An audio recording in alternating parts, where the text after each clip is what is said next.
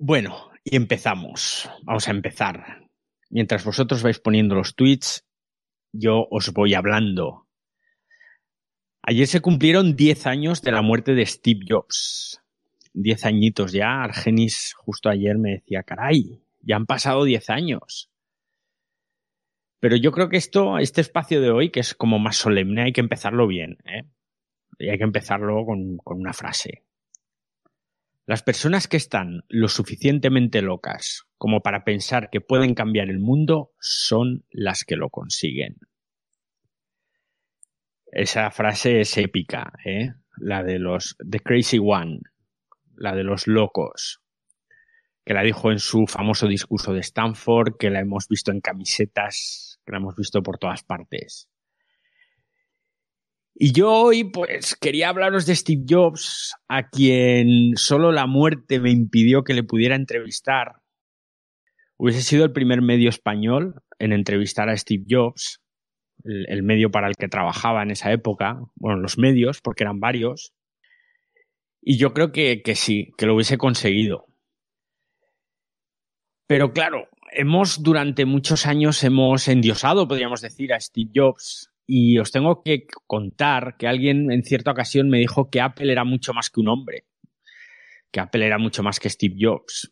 Además, ese mismo alguien me dijo que, en, la, la marca de la manzana lo importante eran los productos. Además, me dijo una frase que me llamó mucho la atención. Me dijo algo así como que la foto de Apple era la foto del producto. Es indisociable, me comentó. Y es cierto, si lo pensáis, desde que Jobs salió de escena, desde que falleció, la foto de Apple es la foto del producto. Es la foto del iPad, es la foto del iPhone, es la foto de los nuevos ordenadores. Pero no era así con, con Jobs. Jobs yo creo que era un loco, como, como he dicho al principio, que cambió el mundo. Y lo cambió para bien. La historia de su fallecimiento, de su desaparición, pues fue complicada. Fue complicada porque era algo que se veía venir. De hecho, fijaos, en el verano de 2004, cuando Jobs tenía tan solo 49 años, fue operado de emergencia para extirparle un, agresivo cáncer de páncreas que tenía en ese momento. Luego en abril de 2009, creo que fue en abril, sometieron a Jobs a un trasplante de hígado. Además, me acuerdo que fue en Tennessee. Y me acuerdo porque en aquel año mm, yo planeaba un viaje de vacaciones a Tennessee. Y entonces es una cosa que asocias mentalmente, no sabes por qué. Con lo cual, cuando llegó el año 2011, la cosa ya empezó mal, porque en enero en enero de 2011, Jobs comunicó a través de un correo electrónico a los trabajadores de Apple que el Consejo de Administración de la compañía había decidido o le había concedido un permiso de año y medio por problemas de salud. Con lo cual, ya estabas ahí un poco con la mosca detrás de la oreja, porque dices, caramba, empiezas el año, un año extraordinario además, porque el año anterior, recordad, unos meses antes, se había presentado el primer iPad, el iPad se estaba vendiendo como rosquillas. Y un poco de tiempo después anuncias que dejas la compañía. En ese momento, Apple era Steve Jobs. Por mucho que le pese a gente que dice que no, Apple era Steve Jobs. Me gustaría, si no lo habéis hecho, que vierais en YouTube la presentación del primer iPhone. La presentación del primer iPhone es una clase magistral de cómo se presenta un producto. Yo jamás en mi vida he visto a nadie hacer una presentación tan perfecta como esa. Ni siquiera al propio Steve Jobs le vi jamás hacer lo que hizo en aquella presentación del primer iPhone. No miraba, no tenía teleprompter, no leía nada se sabía las diapositivas de memoria. Los chistes que contó durante esa presentación eran originales. Los tenía en la cabeza. Estaba en su salsa. Él era feliz porque el primer iPhone lo había parido prácticamente él. Y no porque lo desarrollara, porque para eso tenía un equipo extraordinario de gente, a los que, por cierto, tuvo a látigo o a latigazos durante años, sino porque él tenía en la cabeza, con aquel primer iPhone, cómo debía ser el producto. Y él lo quería de esa forma. Como os decía, eh, empieza el año 2011 con ese permiso de año y medio por problemas de salud. Pero curiosamente en marzo, el 2 de marzo, Apple presentaba el iPad 2. Yo tuve la suerte de vivir esa presentación en Londres porque Apple me invitó junto a otros periodistas europeos a un streaming desde Londres. imaginaos nuestra sorpresa cuando vemos aparecer en el escenario a Steve Jobs. Recordaréis a ese Steve Jobs delgado, demacrado, en muy mal estado. Pensad que estaba ya el cáncer de páncreas que finalmente se lo llevó, estaba ya muy avanzado. Y de alguna forma el tío sacó fuerzas para subirse al escenario y presentar el iPad 2. La verdad es que aquella presentación yo la recuerdo de forma muy especial. En primer lugar, por verle en, su salsa, encima de un escenario presentando un producto de Apple, y sobre todo porque ya tenías la sensación de que iba a ser la última. Tradicionalmente los iPhones se han presentado, salvo el primero, en el otoño, y por el aspecto que tenía Jobs, todos nos miramos cuando salió al escenario, todos los periodistas que allí estábamos, y nuestras caras, sin decir una sola palabra, expresaban lo que estábamos pensando todos, que la cosa no estaba nada bien.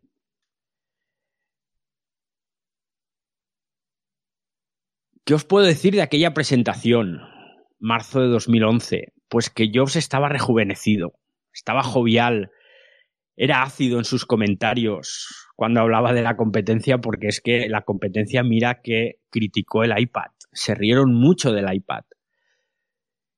Y ayer en el Buena Center en San Francisco, donde él estaba haciendo la presentación en el auditorio, pues estuvo brillante una vez más. No tanto como en aquel primer iPhone, pero sí creo que esta fue una de sus mejores presentaciones y se le veía cansado. Pero se salió. Os dije que os contaría una anécdota, que os contaría una historia en junio de ese 2011 fui a Santa Clara, allí en California, que es donde está la sede central de Intel. Me había enterado unos meses atrás que Intel en aquel momento tenía en su laboratorio de fotónica a siete ingenieros españoles. El laboratorio de fotónica de Intel es la NASA. Es donde se han estado cociendo muchísimas tecnologías que están a nuestro alrededor desde hace 15 o 20 años. Es posiblemente el laboratorio más avanzado que existe en el mundo de la tecnología y perteneciente a una empresa privada. Entonces me enteré que allí había siete ingenieros trabajando que eran españoles y anduve meses pidiendo la posibilidad de ir allí a entrevistarles. No es algo que normal que en un equipo de 12, 13 personas tengas a siete españoles y menos aún cuando se trata de tecnología tan tan puntera.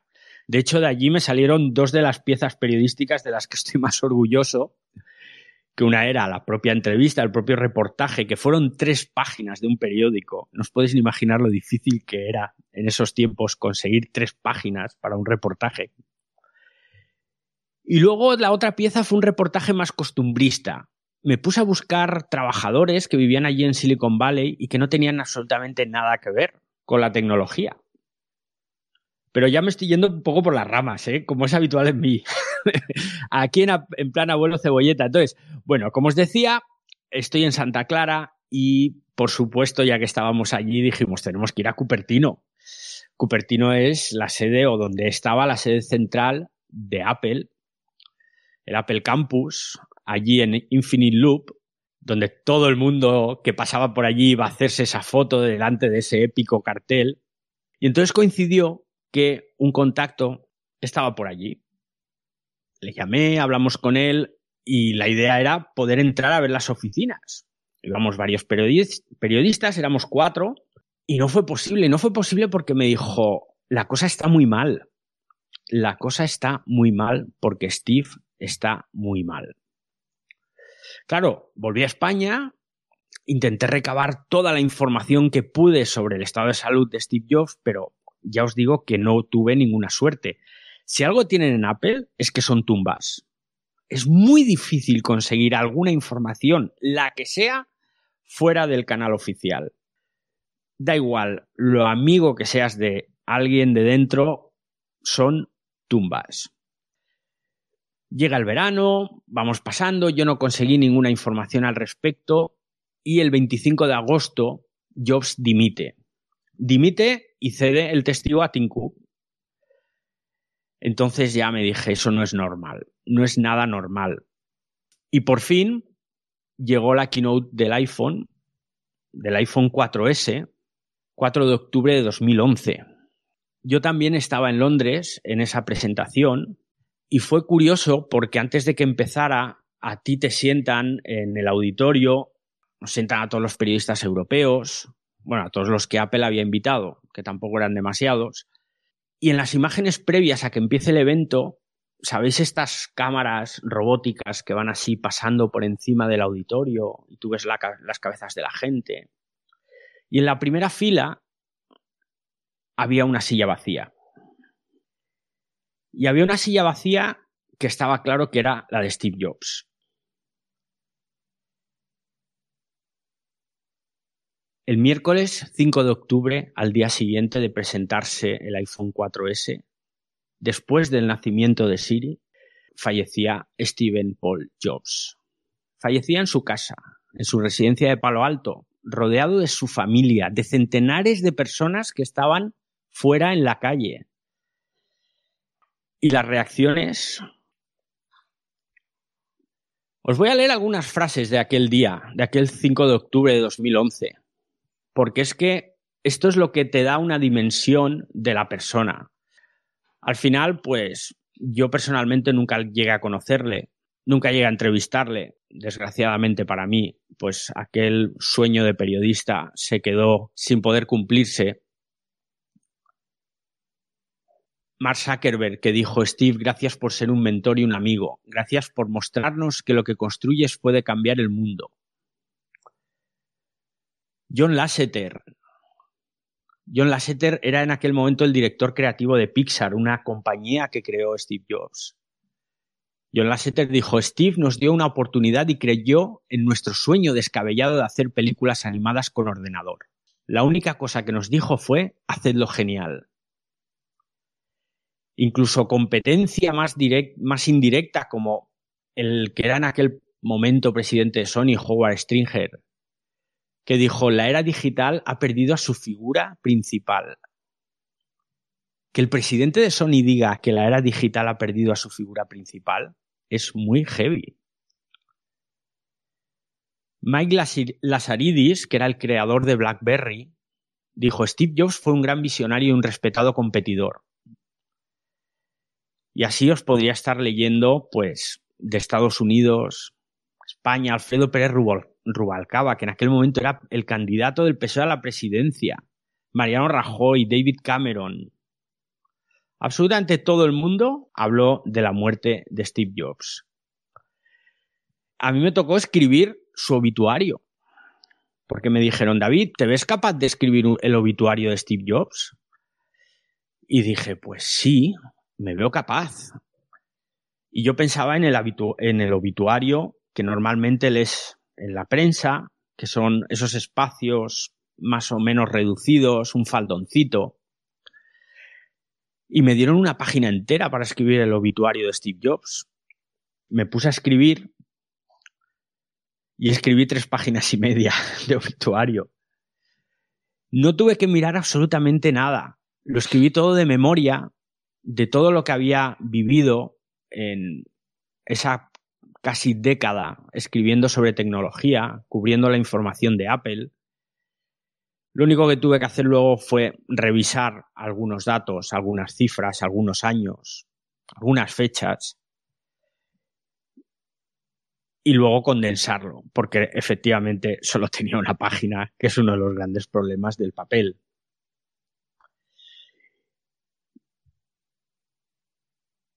Más tarde tuve la oportunidad, al año siguiente, cuando se cumplía el primer aniversario de la muerte de Steve Jobs, de volver a escribir una página sobre su figura, podríamos decir, y la titulé La vida que cambió nuestras vidas.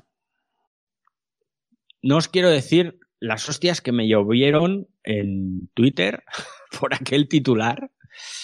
Eres un fanboy, eres no sé qué. Pero ahora quiero que penséis en algo. ¿Os acordáis de los teléfonos inteligentes que había antes del iPhone?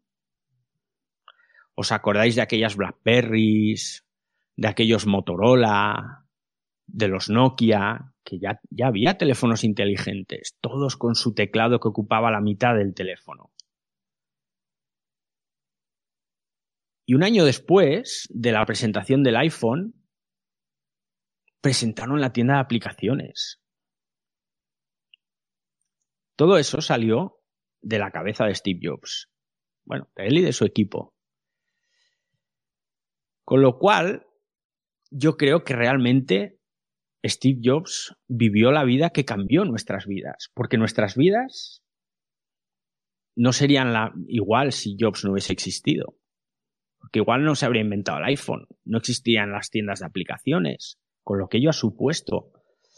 Lo ha cambiado todo. Pues igual no existiría el iPad y sus aláteres, es decir, las tabletas. No estaríamos viviendo la revolución que estamos viviendo ahora en los chips. Yo creo que sí que fue una vida que cambió nuestras vidas. Y ahora me gustaría que participarais. Me gustaría que me dijerais qué imagen os queda de Steve Jobs, cómo fue. Si os parece que quizás era un gurú sobredimensionado, que era frívolo.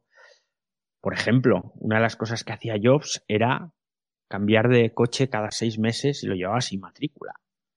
Porque por lo visto en California tú puedes llevar el coche sin matrícula hasta seis meses. Entonces, cuando le cumplía la hora de matricularlo, cogía, lo vendía y se compraba otro. Y siempre era el mismo coche. Siempre era el mismo Mercedes de color gris, el mismo modelo. Os quiero recomendar que os leáis la biografía que escribió Walter Isaacson. Yo la tengo en formato digital, pero primero la compré en formato papel yo he leído este libro que tiene, a ver, lo tengo aquí. 736 páginas. Lo he leído una docena de veces. Entre 10 y 12, 13. Porque no os podéis ni imaginar la de cosas que te enseña este libro. Y no solo por lo que te cuenta, de Steve Jobs, sino por lo que otros cuentan de Steve Jobs.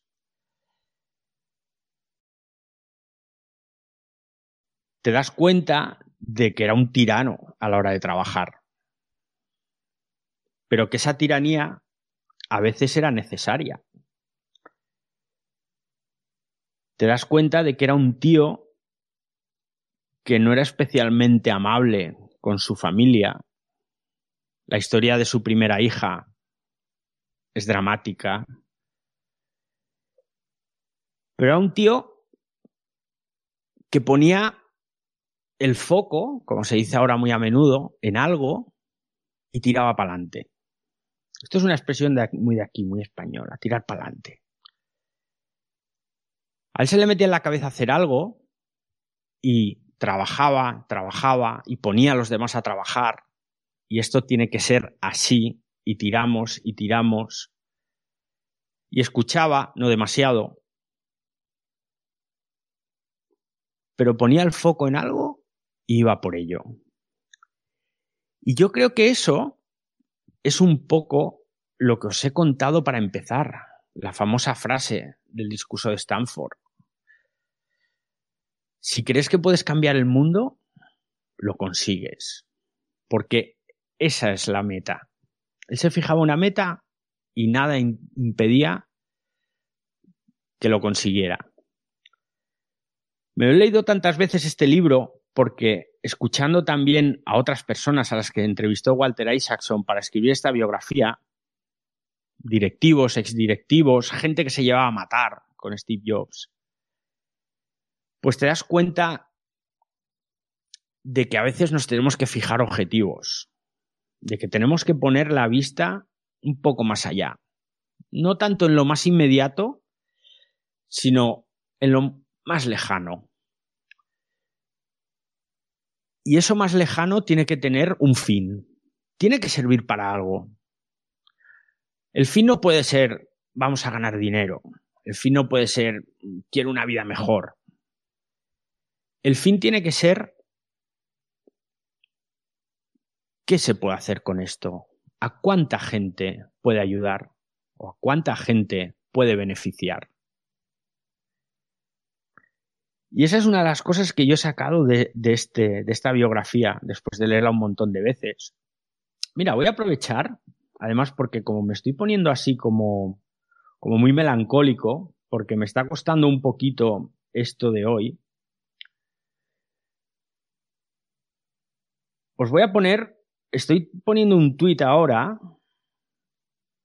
mientras le abro el micro a Argenis, os estoy poniendo un tuit que os voy a pinchar ahora aquí en el espacio. Vaya, Argenis, eh, ¿estás? No, parece que estamos otra vez con problemas hoy. A ver, ahora en teoría puedes hablar, Argenis. No, ocurrió un error. Está habiendo problemas con los espacios últimamente. Vale. Entonces, quiero que le echéis un vistazo a, este, esta foto que os acabo de pinchar aquí en el espacio. Y mirad en el lateral de la, de la foto las docenas y docenas de post-its que hay. Son lecciones empresariales, son lecciones de vida, son lecciones de cómo no debes tratar a la gente, sobre todo a la gente con la que colaboras, a la gente con la que trabajas, a la gente que te ayuda.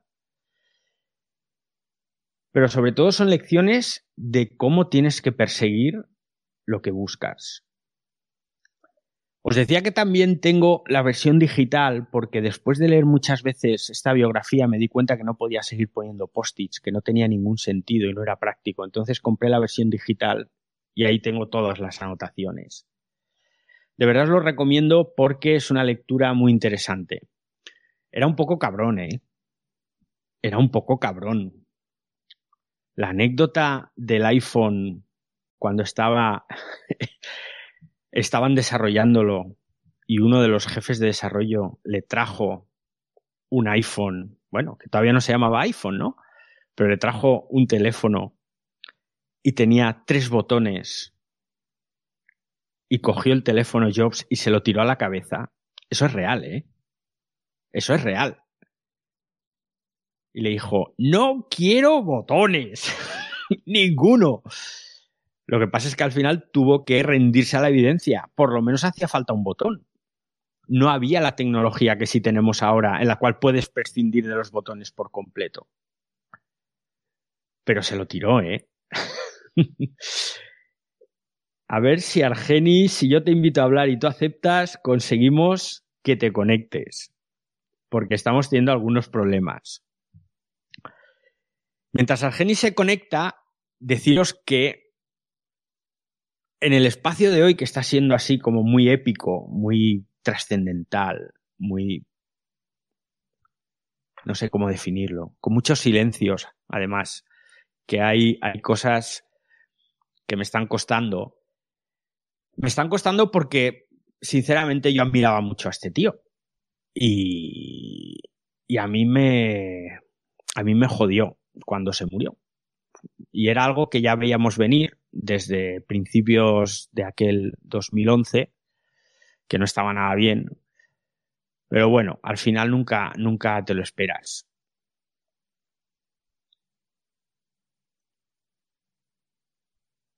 Y además, hoy os estoy haciendo este espacio sin guion. sabéis que me encanta prepararme bien los espacios. Lo único que he hecho ha sido buscar estas frases que os he leído hace un momento, que las tenía por ahí en un, en un PDF. Y entonces quizás está saliendo un poco más desordenado todo lo que os estoy contando. Pero después de recomendaros que os leáis la biografía que escribió Walter Isaacson, lo que me gustaría que aprendiéramos todos es que tenemos que fijarnos objetivos en la vida que sean para ayudar un poco a los demás. Porque yo creo que al final eso que se que se dice de que, bueno, que son tiburones empresariales y demás, yo creo que a veces te encuentras algunas personas que sí, que es, lógicamente, lo que quieren es que su empresa gane dinero, pero tienen algo más detrás. Y yo creo sinceramente que esa, esa especie de espíritu que metió en la empresa o que inculcó en la empresa Steve Jobs todavía se mantiene. Y que cuando Apple crea un reloj inteligente como el Apple Watch, está claro que lo que quieren es ganar pasta y vender todo lo posible. Pero luego cuando ves cómo evoluciona ese Apple Watch con la de cosas que podrían hacer para ganar todavía más dinero y ves que están implementando un montón de tecnologías para ayudar en temas de salud, pues igual sí que sí que mola esto de mirar más allá y buscar cómo podemos ayudar al resto. A ver, Genis, a ver si puedes hablar. Ahora, ahora, ahora, sí. ¿Qué tal, Argenis? ¿Cómo estás? ¿Cómo está? Buenas tardes a todos. David, en el 2001, si mal no lo recuerdo, sí, 2001, en el app, cuando se presentó el Apple Music, yo tuve la dicha de conocerlo a él. El jefe de desarrollo para la época era Fabián López, uno de los primeros latinos que trabajó directamente con él. Y con él era, yo estuve 15, 15, 18 minutos, no más de ahí. Y hablar con él era, era toda una proeza porque tú tenías que hablarle, era de, de que querías conocerlo, conocerlo, pero iba a hablar de negocio, era de negocio, pero así hablar como cualquier mortal no se enfrascaba en eso. Y, y siempre lo recuerdo porque la serie de Bang, de, de Bang Theory la, la, serie del Big era el propio Sheldon. él estaba hablando con uno, con quien estuviera, porque no estaba yo solo, habían 15 personas ahí, y él oía, pero estaba pendiente de lo que estaba desarrollando en su cabeza. Entonces, eh, Fabián eh, me decía, sé puntual si vas a preguntar algo de su vida o algo de los productos, y ya, no le empieza a preguntar que cómo se llama el perro que tuvo hace 15 años, porque lo van a ignorar. Y, y daba risa porque uno así que, mire, tres preguntas. Ah, esto, esto, esto. Entonces, mira, esto es por esto, esto lo hicimos por esto y aquí lo hicimos. Y de tiempo después conocía, uy, creo que era Carmín Gallo, si no me equivoco, un columnista de X Weekly algo. Él escribió un libro que se llamaba Las presentaciones, las presentaciones, los secretos de Steve Jobs. Entonces, eh, eh, él enseñaba, y que lo dijiste, él estuvo yendo a todas las presentaciones que hizo Steve Jobs y escribió todas las presentaciones de cómo se deberían hacer, por dónde se deberían hacer, cómo sería la forma de pararse. Y es un libro, por aquí lo tengo en digital y este lo tengo en físico igual. Y es otra obra de cómo él todos los años con su misma ropa, su mismo tono de voz, cómo introducía nuevas formas de mercadeo, nuevas formas de presentar las cosas que hacían tendencias todo el año. Entonces, esas dos experiencias fueron y, ya, pues de ahí no he podido estar en otras presentaciones, he podido estar en otras presentaciones que ya no fueron de él por lo que has dicho y, y pesa ya porque las presentaciones de él eran únicas y, y, todo el aparataje de mercadeo. Eh, ahí en el libro dice que cada presentación son cerca de 800 personas que están pendientes todo el año para hacer ya las presentaciones que él hacía y, ah, y se sentaba y se las, como tú, se las aprendía de memoria y repasaba el guion un mes completo para salir eso a la perfección. Gracias. Gracias a ti, Argenis. Pues vaya suerte. Me ha encantado conocerle. Mm, muchísimo. Las presentaciones es que se tienen que preparar así. Cuando tú haces una presentación ante un público, tienes que pensar que esta gente ha venido a verte, ha venido a escucharte. Con lo cual, lo mínimo que puedes hacer es prepararte lo que vas a decir. Sabéis que yo, entre otras cosas, presento eventos, hago ponencias y efectivamente tú empiezas un mes antes a prepararte esas ponencias. Empiezas un mes antes porque lo primero que haces es escribir el guion de lo que vas a hacer, preparas las presentaciones si las hay y luego vas ensayando. Entonces todo ese proceso, sobre todo la parte de ensayar, lleva semanas. A ver, no estoy diciendo que estés 10 horas diarias ensayando, pero sí lo haces todos los días, porque a base de repetir es como te aprendes lo que tienes que decir y como consigues que te salga de forma natural. Jobs era un monstruo sobre el escenario, era pura naturalidad, era gracioso, era muy ácido. Cuando se metía con la competencia los dejaba sembrados con dos frases se movía por el escenario como nadie. Dominaba el tempo, muy importante, los silencios. Él se quedaba en silencio unos segundos, se giraba, miraba al suelo, empezaba a caminar por el escenario y de repente se paraba, se giraba y te miraba. Eso es ser un fuera de serie, dominar lo que estás haciendo. Y él no se dedicaba a dar conferencias, no era su trabajo. Pero en ese momento era su objetivo. Esto tiene que salir a la perfección. Que es un poco lo que os he dicho antes. Fijarse un objetivo. El objetivo no tiene que ser conseguir la paz mundial. El objetivo puede ser algo pequeño, algo cotidiano. Pero intentar que sea perfecto, que salga a la perfección. Monse, ¿cómo estás? Hola a todos, ¿cómo están? Muy bien. Eh, pues yo sí eh, tuve la oportunidad de, leer esta, esta biografía. Eh, ahorita se me vinieron mil cosas a la cabeza. Solamente lo he leído una vez y, y ahora la verdad es que quiero, quiero releerlo. Pero yo recuerdo muy claramente que si algo me dejó muy impactada, además de, de toda la parte de cómo era con sus empleados, eh, cómo, eh, bueno, lo que mencionan de su distorsión de la realidad, eh, donde él se creaba castillos, ¿no? En la mente. Sí, sí, sí. Pero gracias a eso, bueno, finalmente llegamos a lo que hoy conocemos, ¿no? Pero además de eso, me gustó mucho y me dejó muy impactada la parte de su atención a los detalles. que mucha gente decía, no sé, o sea, por ejemplo, las, la estructura de la computadora por dentro, decía, es que tiene que estar estético, tiene que ser bonito, ¿no? O sea, es, y le decían, es que nadie lo va a ver. Y, dice, ¿y eso qué? Todo tiene que estar bien hecho, ¿no? O sea, no puede estar ahí como el aventón. Ese tipo de detalles, pues me dejó, me, me lo dejó así en la mente. Y eh, también, alternamente a este libro, es del mismo autor, escribió uno que se llama Los Innovadores. Sí. Eh, aquí habla, pues bueno, en general ¿no? Eh, se, se, basa en, en, este, en esta parte de la tecnología. Habla de desde la creación de la computadora con Alan es, eh, Turing. Alan Turing, sí, correcto. Este, Bill Gates, Steve Jobs, eh, y así los, que, los que cambiaron el mundo. También es, es, un, es un libro que apenas estoy empezando. pero bueno, sí, la verdad es que este espacio no me lo podía perder por nada. Steve Jobs es y, yo te apoyo, cambió nuestras vidas. Sí.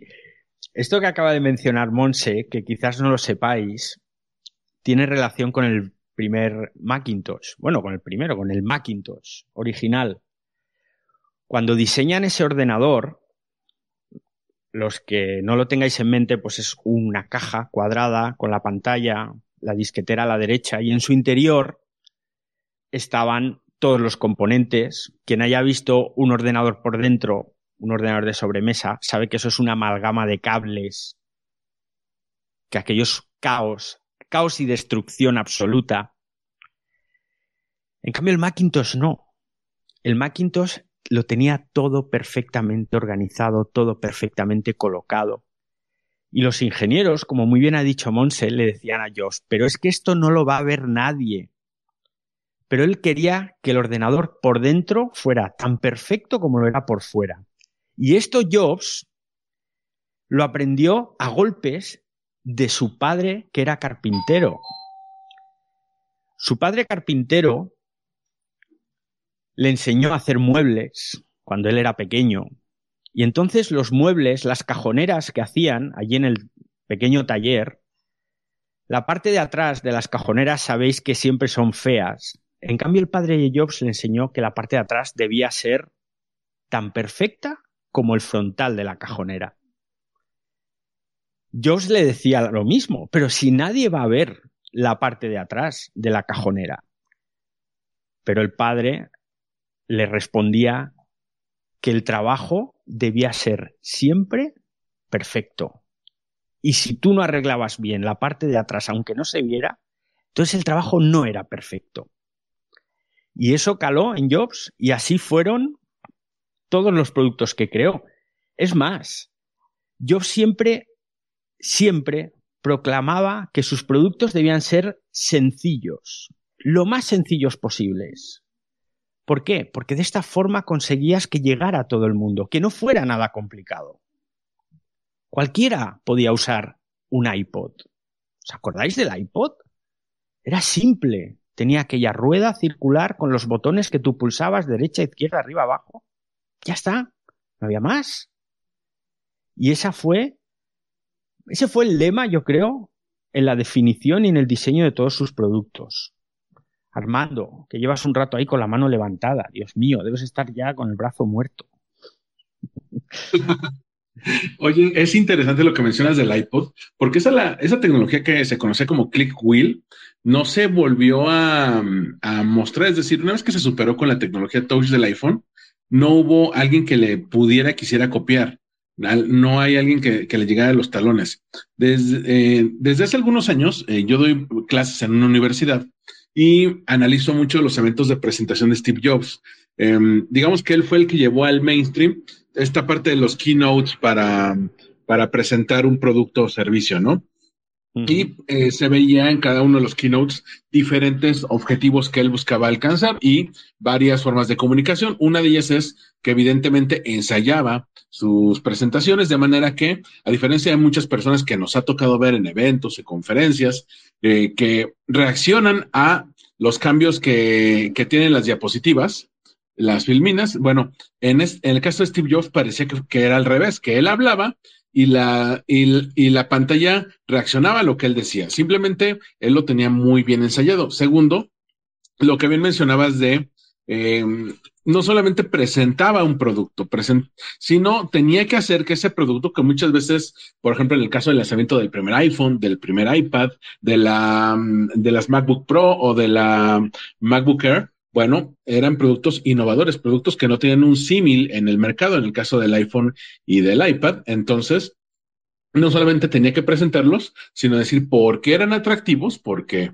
era la primera vez que la gente se iba a enfrentar a ese tipo de tecnología. Y segundo, hacer ver a la competencia como pues tecnología vieja. Y eso es algo que, que veíamos. Yo les pongo a mis alumnos mucho el lanzamiento del primer iPhone y lo que él hace es poner a, a, los smartphones de aquel entonces, como el BlackBerry de estos que tenían 34, 36 botones, y ponía a, a, marcas como Nokia, Pantrio, Sony, los ponía todos en el mismo canal y los ponía en una misma bolsa. Decía, todos ellos tienen el mismo problema, problema que no tiene el iPhone, porque tiene una pantalla touch. Lo mismo ocurrió cuando lanzó el iPad. No sé si, si se acuerdan, el iPad, si no me equivoco, salió creo que en 2009 o 2010. 2010. Y 2010. Y lo que dominaba en aquel entonces eran las netbooks, que eran estas eh, laptops, estas, eh, eh, estos ordenadores de bolsillo pequeños, muy pequeños que costaban pues muy poco, yo diría que unos en 100 dólares, 200 dólares, pero eran muy malos. Y lo que él hizo fue mostrar todo lo que podía hacer el iPad versus lo que pueden hacer las netbooks e inmediatamente ve, tanto estéticamente como técnicamente se iban a la basura. Entonces, él cumplía muchos objetivos ahí que al día de hoy, pues muchos CEOs han tratado de copiar porque también el hacer un evento como los que hace Apple, pues los crea una diferencia eh, porque la gente ubica los lanzamientos de la marca, compres o no compres el producto, estés o no estés interesado en comprarlo, ya lo, ya los tienes bien ubicados. Oye, el iPhone 13, el nuevo, el nuevo iPad, todo esto ayuda. Y si bien Steve Jobs no fue para nada la mejor persona, algo que tenemos que admitir es que a raíz de su muerte, pues Apple realmente no ha sacado un producto realmente innovador, ¿no? digamos que sí, él ya tenía, el, último gran producto que lanzó él personalmente fue la MacBook Air, si acaso el Apple Watch, pero ese ya era un producto que, que ya tenía un civil en el mercado al momento de que se lanza. Ya había eh, marcas que habían hecho un primer acercamiento de los smartwatches, pero mm, eh, Apple a partir de entonces solamente ha hecho reediciones o formas más caras del producto original. No ha innovado eh, en cuanto al desarrollo del producto de la forma en que lo ha hecho con Jobs. Pues sí, Efectivamente, lo que pasa es que también tenemos que ser realistas. Tú no puedes transformar el mercado y la sociedad todos los años. Hay que tener en cuenta que muy pocas empresas en la historia han sido capaces de hacer o de crear una revolución que ha impactado en toda la sociedad. Podemos pensar en Henry Ford, cuando crea la primera cadena de montaje para sus coches, podemos pensar precisamente en el primer iPhone, pero si, lo analizas mirando en retrospectiva, dices, bueno, ¿cuántas empresas han sido capaces de crear algo tan importante como un iPhone, como esa cadena de montaje que yo os digo? Muy pocas. Volkswagen también, allá eh, justo antes de la Segunda Guerra Mundial, con los primeros motores que empieza a crear, diésel, que cambiaban también el paradigma de todo, que encima se podían montar en los aviones. En realidad es muy difícil. Tú no puedes sacar un iPhone todos los años. No puedes sacar un iPod que te transforma por completo la industria musical todos los años. Es muy difícil. Falta ver qué nos viene ahora en estas nuevas innovaciones. Se nos ha caído, vaya, está esto, disculpad, se está cayendo gente. Tenemos aquí actualidad accesible. ¿Cómo estás? Saludos, saludos David, Alfonso por aquí. ¿Qué tal, Alfonso? Bien, bien. Mira, una cosa importante y, crucial, ¿no? De, tantas cosas que, se han comentado hoy. Yo, hace 10 años yo tuve mi primer iPhone y fue precisamente el iPhone 4S. Eh, pero también hay que recordar que el, a partir del iPhone 3GS, que era el, digamos dos series anteriores, eh, se presentó como un, realmente una, alternativa innovadora, eh, a diferencia de muchos dispositivos que ya existían, un lector de pantalla que venía integrado en el mismo dispositivo, que le salvó la vida y nos ayudó eh, a integrarnos, a ser más independientes en la sociedad de las personas con discapacidad. Pues se presentó VoiceOver con el iPhone 3GS y en adelante, pues con la llegada de Siri, por supuesto que, que hubo una evolución, una evolución que no ha terminado de explotar, pero que sigue siendo importante y trascendente para las personas ciegas o deficientes visuales en cualquier parte del mundo. Aparte de que hay que considerar que eh, hay un sinfín de opciones de accesibilidad que se comenzaron a tomar en cuenta a partir de esa época eh, y que todavía se mantienen. Y la verdad es que, aunque hay gente que no le gusta que uno diga eso, eh, la accesibilidad, aunque últimamente no es la moda, eh, se puso en, en, la palestra y se puso su real importancia a raíz de todas estas evoluciones y todas estas integraciones que Apple, a través de Steve Jobs y todos los que han seguido su labor, eh, nos, han, nos han echado una mano a todas las personas que, que necesitamos ese producto que no es diferente al que tú usas, sino que es el mismo, pero que tiene unas una funcionalidades interesantes para nosotros que no, que no tenemos la posibilidad de ver o, o que no vemos bien, ¿no? Digámoslo así. Efectivamente, como os he dicho antes, se trata de buscar una meta y ayudar. El primer teléfono que pensó en las personas con problemas de visión fue el iPhone.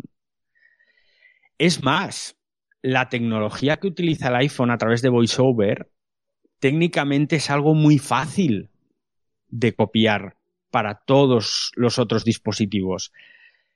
Es algo que muy fácilmente podrías implementar en un Huawei, en un Samsung, en un, el teléfono que os dé la gana. Pero no se hace. Y no se hace porque el mercado, el nicho de mercado que va a necesitar esa mejora es muy pequeño comparado con todo lo demás. Y la inversión no compensa a lo mejor. No compensa invertir tanto ni más de para ese nicho de mercado tan pequeño. Pero Apple lo hace. Apple lo hace. Apple le pone al Apple Watch un detector de caídas que permite que una persona mayor que viva sola y sufra un traspiés y se dé un golpe y quede inconsciente, pues que el teléfono automáticamente llame al servicio de emergencias, envíe la geolocalización y tengas allí las ambulancias para socorrerte. Evidentemente ese es un nicho de mercado muy pequeño, pero Apple lo hace. Y lo hace por las enseñanzas que Steve Jobs les inculcó. Os quiero contar lo que me pasó cuando yo empecé a escribir de tecnología. Yo creo que esta historieta ya os la he contado. Y es para que os hagáis una idea de cómo caló el mensaje de Steve Jobs en todos sus empleados. Durante muchos años, el empleado que más años llevaba en la compañía era español. Era el director de comunicación para EMEA de Apple. Él empezó a trabajar en la compañía en el año 84 y se ha jubilado hace un par de años. Cuando yo empecé a escribir de tecnología, era el año 2003, si no me equivoco, no, 2001, perdón. Entonces, yo empecé en un pequeño periódico de provincias, un periódico local, una página semanal, una sección muy, muy minoritaria. Y yo lo primero que hice fue dirigirme a todas las grandes compañías tecnológicas. Dirigí a Samsung, LG, bueno, todas las que tenían presencia en España.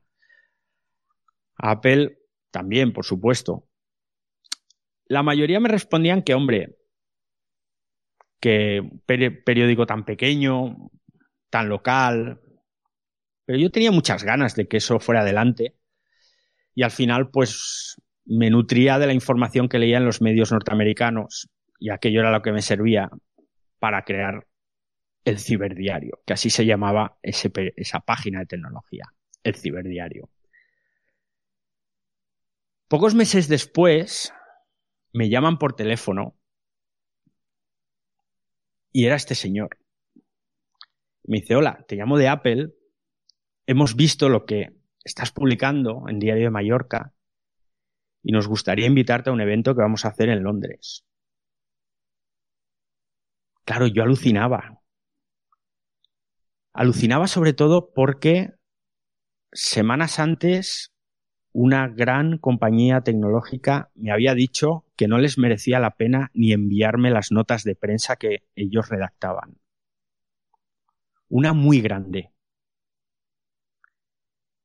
Yo me sentía pequeño en ese momento, porque cuando te dicen es que ni me merece la pena enviarte mis comunicados de prensa, porque ese periódico no lo lee nadie, te sientes muy pequeño. Pero de repente te llama alguien de otra compañía. Lógicamente, a principios de este siglo Apple no era lo que es ahora, pero ya tenía los iPods detrás y, ya era un bicho grande. Imagínate cuando recibes esa llamada y te dicen que te invitan a ir a Londres. Apple. Fue bestial. Y de repente me sentí grande. Me sentí muy grande. Y posiblemente me seguían leyendo cuatro. Y entonces fue cuando conocí a esta persona que ha sido súper importante, ha sido un referente en mi carrera profesional. Porque él me ha enseñado lo que os he dicho ya hace mucho rato, el objetivo. Te fijas el objetivo y luchas, luchas a muerte por conseguirlo. Tiene que salir y tiene que salir bien. Tienes que dejar la parte de atrás de la cajonera igual que la de delante, aunque no la vea nadie. Y mi objetivo en aquel momento fue que el ciberdiario creciera y se convirtiera en un referente.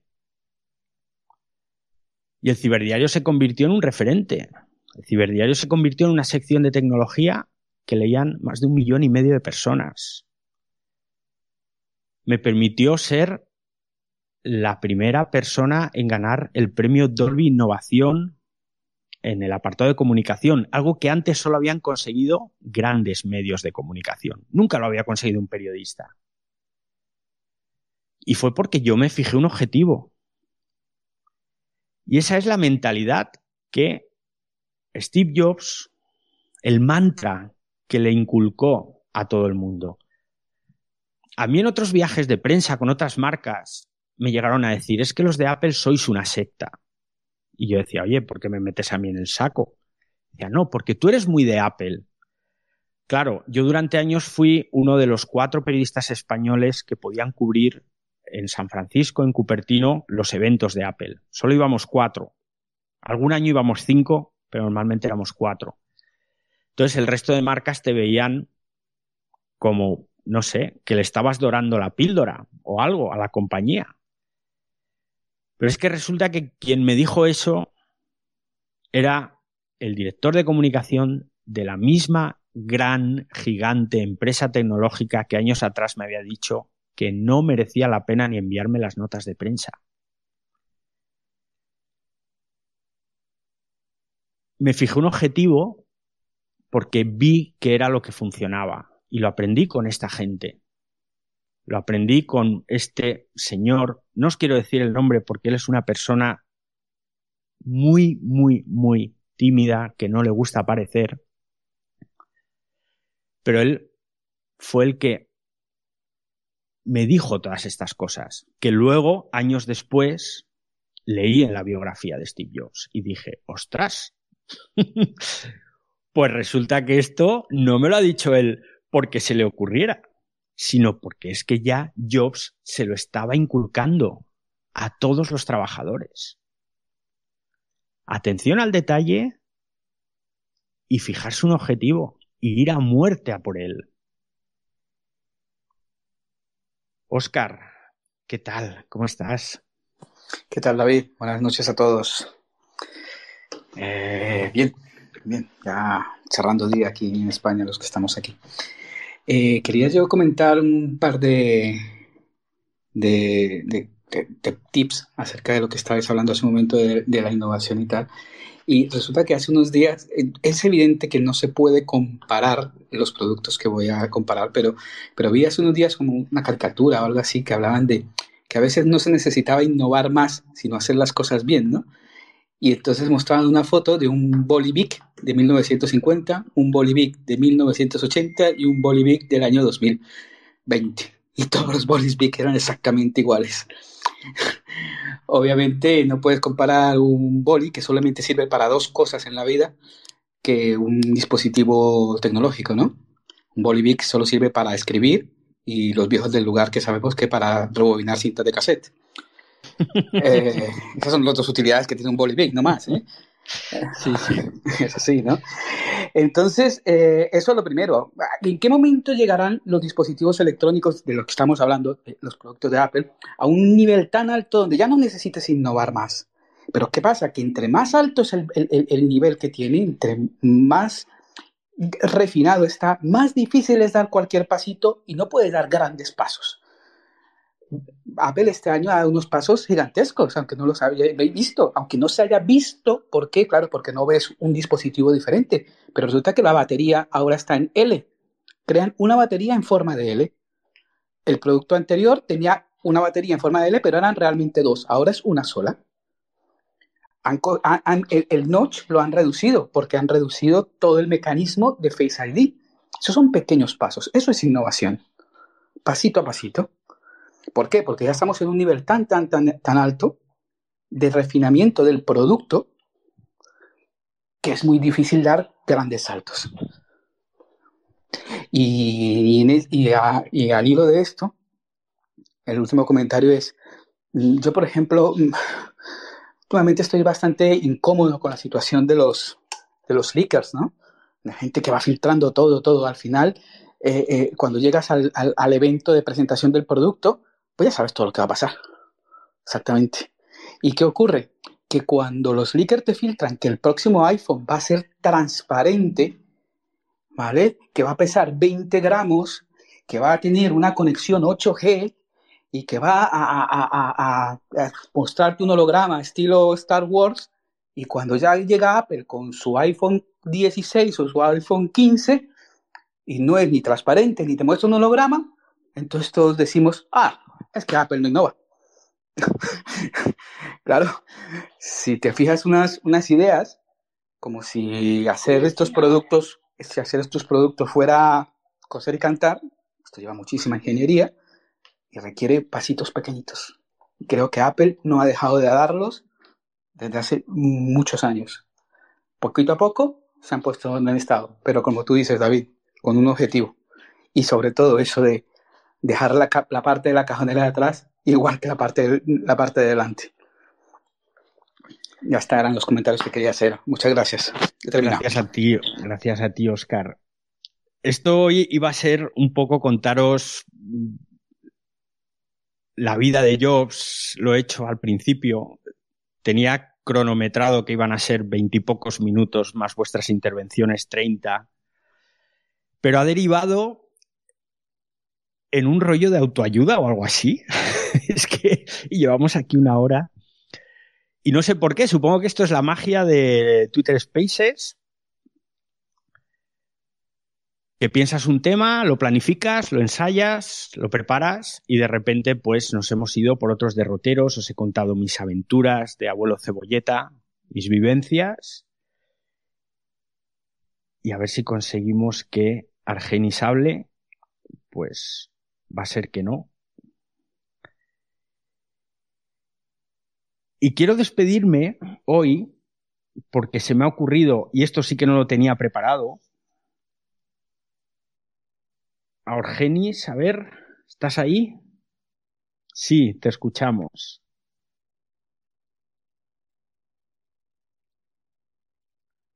Conseguí desde hace años de las cinco formas de las cinco veces, perdón, que cambió Steve Jobs el mundo a mi forma de ver. No sé si quieres y te lo comparto.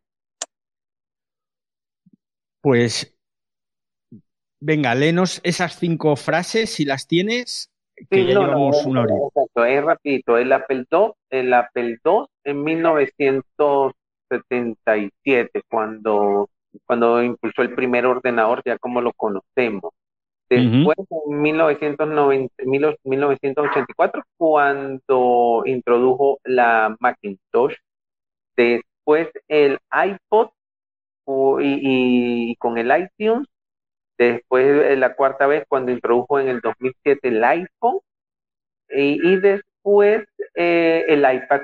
Y, y ya cuando introdujo toda la revolución de las aplicaciones. Esto para mí cinco maneras que cambió al mundo y todo el mundo siguió por ahí. Pues sí, creo que han sido seis, mm, o, he contado mal, han salido seis, pero yo, si salen seis, pondría las aplicaciones antes que el iPad. Y para terminar, este pequeño homenaje que le hemos hecho a Steve Jobs, os quiero leer el texto del anuncio original del Macintosh. Y cuando digo del anuncio original, me refiero al de 60 segundos, porque luego lo que se proyectó fue un, un anuncio más corto, que duraba esos 20, 30 segundos habituales en televisión. Este mensaje de 60 segundos, gran parte de él lo escribió el propio Jobs.